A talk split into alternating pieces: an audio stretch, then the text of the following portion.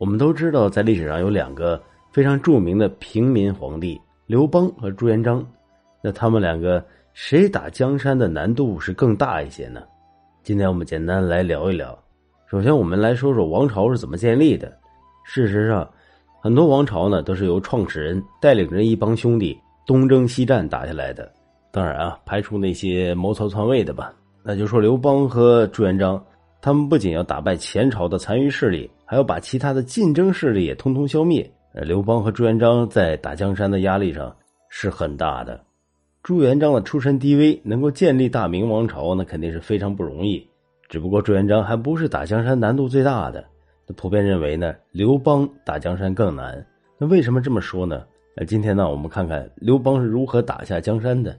刘邦是沛县人，现在的江苏丰县。中国历史上第一个非贵族出身的国君，虽然不像是大明的朱元璋一样以一个破碗起家，但也差不多少，是杰出的政治家、战略家。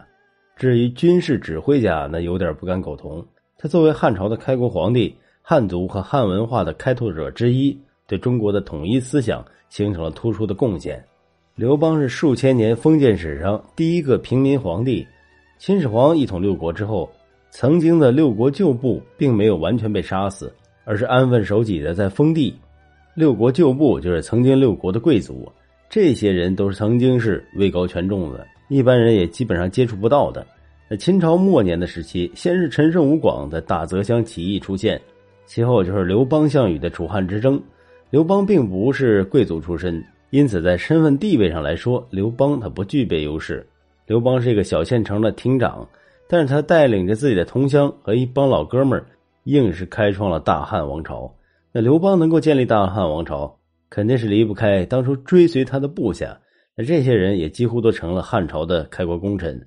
刘邦自己打架不怎么地，但是他能笼络住会打架的人，那说明他还是有过人之处的。你就像最开始的时候，刘邦斩白蛇起义就可以看出来，众人看到白蛇都没有人敢往前走一步，结果刘邦手起刀落。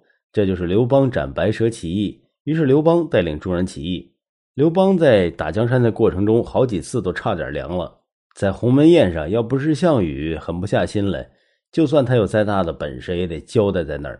他攻下彭城，损失二十万军队，带着几十个人登上城楼后，发现项羽带着三万大军赶了过来。要不是陈平献上妙计，他也把小命给丢在彭城了。他当了皇帝之后，还亲自带兵打仗。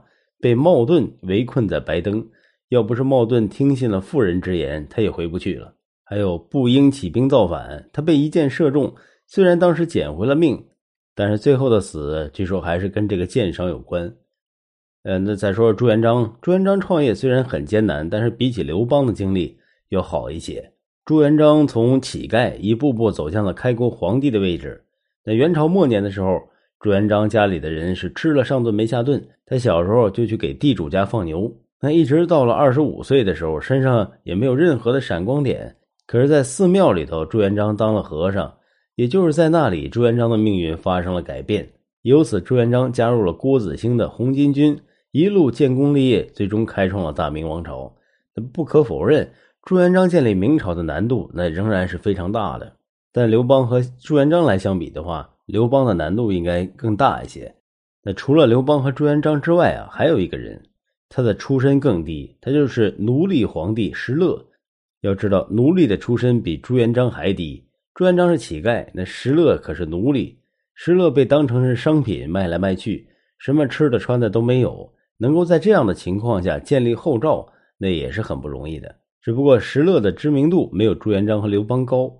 那在历史上，由于石勒建立的也不是大一统的王朝，因此石勒的名声就不如朱元璋和刘邦。